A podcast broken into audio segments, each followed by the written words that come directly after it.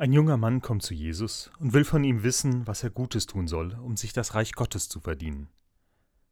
Wenn du etwas Gutes tun willst, dann halte die Gebote. Das tue ich. Was kann ich noch tun?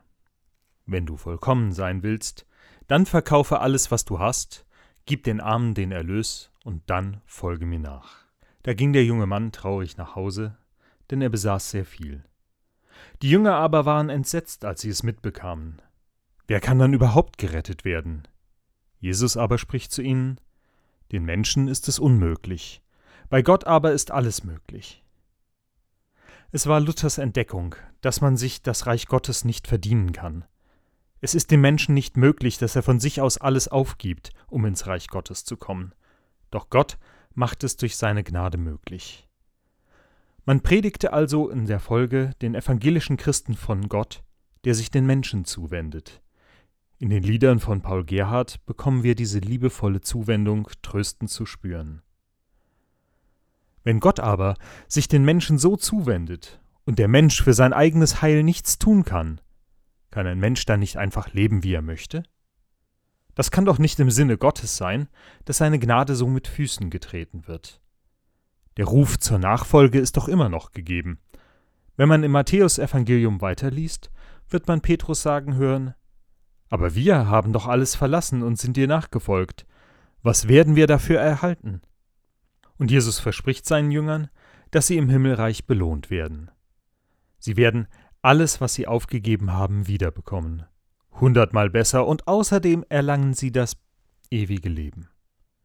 Es gibt also doch einen Lohn für die Nachfolge.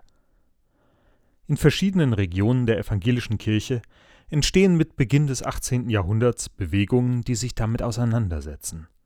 Was bedeutet es, Christus nachzufolgen? Es reicht nicht nur durch die Taufe einen Mitgliedsschein in der Kirche zu lösen. Nein, vielmehr muss das ganze Leben durch diese Nachfolge sich verändern oder zumindest doch bestimmt werden. In diesen Bewegungen wird es entscheidend, von Herzen Ja zur Nachfolge Christi zu sagen. Man erkennt persönlich in Jesus seinen Herrn und ist bereit, dies auch vor jedem anderen öffentlich zu bekennen.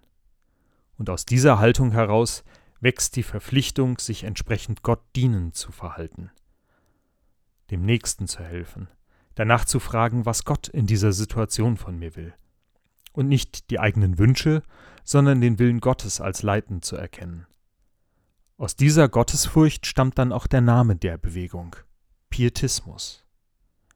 Entscheidend ist nicht mehr das Wort Jesu, dass es dem Menschen unmöglich ist, sich das Reich Gottes zu verdienen. Vielmehr rückt das Versprechen an seine Jünger in den Fokus. Wer für die Nachfolge in diesem Leben etwas aufgegeben hat, der soll im Reich Gottes das alles wiederbekommen. 200 Jahre nach der Reformation ändern sich daher Inhalte und Melodien, die von evangelischen Christen gesungen werden. Ein weiteres Mal. Nach den lehrenden Liedern Luthers und den seelsorglichen Liedern Paul Gerhards werden im 18. Jahrhundert die Texte und Lieder von Liederdichtern wie Terstegen, Zinzendorf, Franke, Neander und anderen gesungen.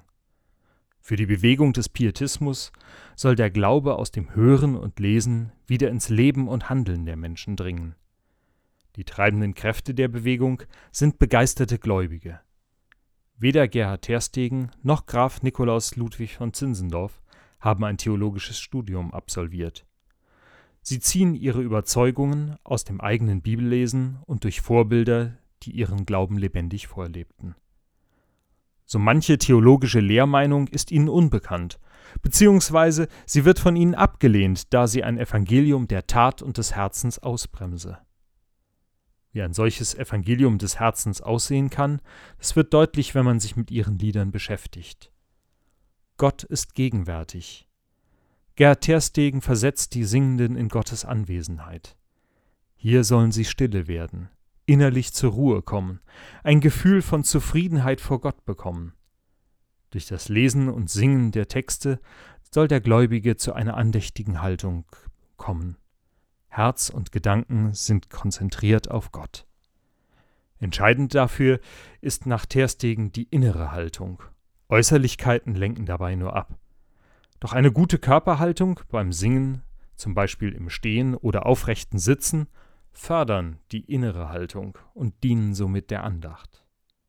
Im Gesang erfährt der Christ, dass er sich aktiv mit seinem Glauben beschäftigt und gleichzeitig bereit wird, alle Gaben, die er zum Leben braucht, von Gott zu empfangen. Neben Nahrung, Kleidung und Wohnung ist dies vor allem Orientierung für sein Handeln. Es ist der Gesang, der die Menschen zu einer Gemeinde Christi vereint. Lieder sind eine unvergleichliche Sache. Eine Gemeinde Jesu ohne Lieder kann keine Freude auf der Welt haben. Eine Gemeinde des Heilands muss ohne Buch singen können, denn sie soll in der Sache leben. Einem Fremden reicht man ein Gesangbuch. Wenn aber ein Gemeindeglied einen Vers aufschlägt, so singt man geschwind was anderes, damit sie müde werden. Wer uns die Gesangbücher nimmt, hat der Gemeinde keinen Schaden getan. So äußert sich Graf Nikolaus Ludwig von Zinzendorf in einer Synode. Er hat seine klaren Vorstellungen vom Gemeindegesang. Am besten singt die Gemeinde ihre Lieder auswendig. Dass die Gemeinde miteinander singt, das war ihm wichtiger als die Predigt im Gottesdienst. So gab es in der Herrnhuter Gemeinde neben den Gottesdiensten auch eine gemeinsame Stunde, in der vor allen Dingen gesungen wurde. Die Gemeinde kannte ihre Texte und Lieder auswendig. Sie konnte frei von einem Lied assoziativ in das nächste wechseln und gut darauf hören, was ihr von vorne als nächstes Lied vorgegeben wurde. Die Lieder, wie wir sie heute kennen, sind in ihrer Form erst durch eine Bearbeitung für die Erstellung eines Gesangbuches entstanden. Jesu geh voran, so wie wir es heute im Gesangbuch finden, wurde von Christian Gregor aus zwei Liedern Zinzendorfs zusammengestellt. Jesu geh voran, das war im Ursprung eine persönliche Liebeserklärung, mit einer Lebensübergabe des Singenden formuliert. Durch die Bearbeitung von Gregor wurde es zu dem Bekenntnislied der Gemeinde, so wie man es heute im Gesangbuch findet. Zwar hielt Zinzendorf sehr wenig von Gesangbüchern, da diese den freien Gesang bremsen. Es war ihm wichtiger, dass der Heilige Geist und das eigene Gefühl in der Auswahl der Lieder und Texte mitpredigen.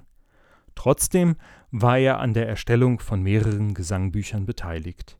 Er selbst hatte Christian Gregor mit der Zusammenstellung dieses Gesangbuchs beauftragt.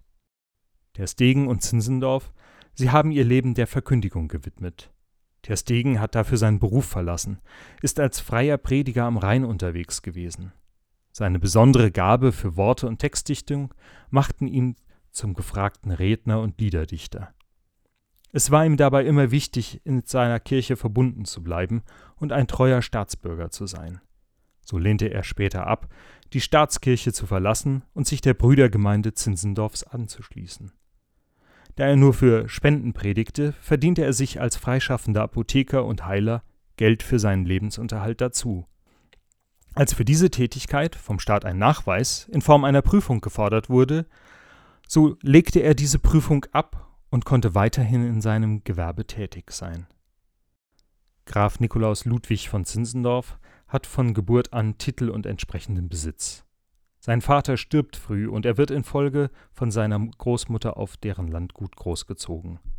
Nach einem Jurastudium kauft er das Schloss Bertelsdorf und den Landbesitz seiner Großmutter. Er lässt Glaubensflüchtlinge aus Böhmen und Mähren auf seinem Land wohnen und gründet 1727 mit ihnen und für sie die Siedlung Herrnhut. Er wird zunächst Patron für diese Gemeinde, die neben den Gottesdiensten vor allen Dingen ihre Stunde feiert. 1731 gibt es die ersten Herrnhuter Losungen, Bibelverse, die für jeden Tag gezogen und als Tagessatz bedacht werden.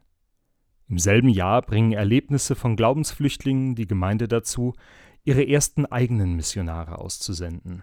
1734 wird Zinzendorf dann zum lutherischen Theologen für den Herrnhut ordiniert. Allerdings wird er kurz darauf aus Sachsen und der sächsischen Landeskirche im Streit verbannt. Aus seinem Exil schreibt er scharfe Straf- und Drohbriefe an die Gemeinde. Unter anderem droht er darin, 30 Menschen auspeitschen lassen zu wollen, da sie nicht dem Glauben gemäß lebten. So sehr seine Handlungen für die Flüchtlinge und seine frommen Lieder beeindrucken, so sehr war er auch immer im Streit mit der Kirche und mit allen, die Glaubensfragen nicht in seinem Sinne beantworten. Aus der Zeit des Pietismus von Neander, Terstegen, Franke, Zinzendorf und anderen sind viele Glaubenszeugnisse in unser Gesangbuch gekommen. Sie erinnern uns daran, dass Glaube nicht nur eine Sache des Verstandes ist.